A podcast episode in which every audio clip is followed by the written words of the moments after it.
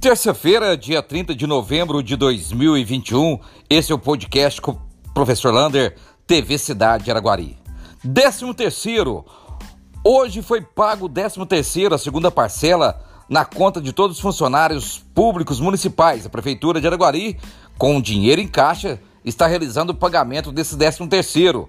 E entra em contato com a TV Cidade Araguari, o presidente da Câmara, o vereador Léo Mulata falou que amanhã, dia 1 de dezembro, também será pago o 13º dos funcionários da Câmara Municipal de Araguari. E falando em pagamento, o governador Zema confirmou que o pagamento do salário de novembro dos funcionários públicos estaduais será pago dia 7 de dezembro e o 13º, na sua totalidade, dia 15 de de dezembro. Porém, vem um, uma má notícia aí do governador Zema. A Universidade do Estado de Minas Gerais, a UENG, ela poderia ter um campus aqui na cidade de Araguari.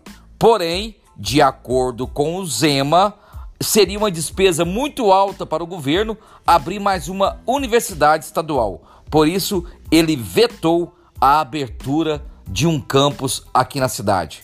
Quem sabe a gente não tenta agora um campus da UFMG, Universidade Federal de Minas Gerais. É tentativa de uma cidade com mais de 120 mil habitantes. Falando do governador Zema, uma das grandes perguntas que se tem do Sindiut, Sindicato Único dos Trabalhadores em Educação, é o rateio do Fundeb.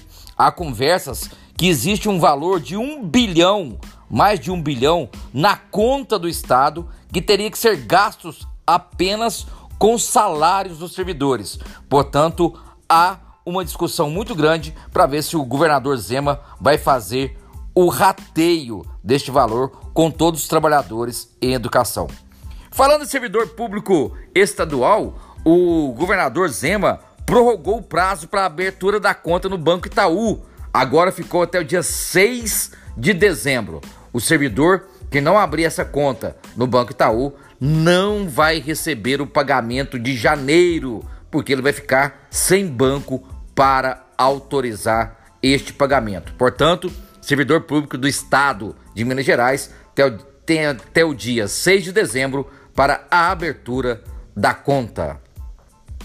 Audiência pública. O vereador, presidente da Câmara, Léo Mulata, entrou em contato com o podcast para falar que no dia 2 de dezembro, ou seja, quinta-feira, às 4 horas da tarde, lá na Câmara Municipal, ele quer bater um papo, conversar sobre a Zona Azul de Araguari. Muito reclama muitas reclamações, muito mau atendimento, não pelos cobradores, né? Aquelas meninas e os meninos que trabalham na rua, mas do sistema Zona Azul na cidade de Araguari. Portanto, uma audiência pública importante para todos nós. O vereador PC, ele fez um projeto de lei onde pede que a conta de água daqueles que alugam casa tem que ser no nome e CPF daquele que alugou, como é o caso da CEMIG.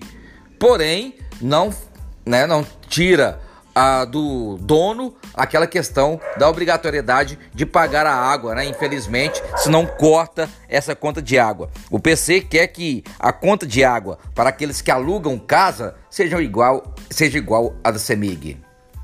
Covid-19. Houve um aumento do número de internados na enfermaria.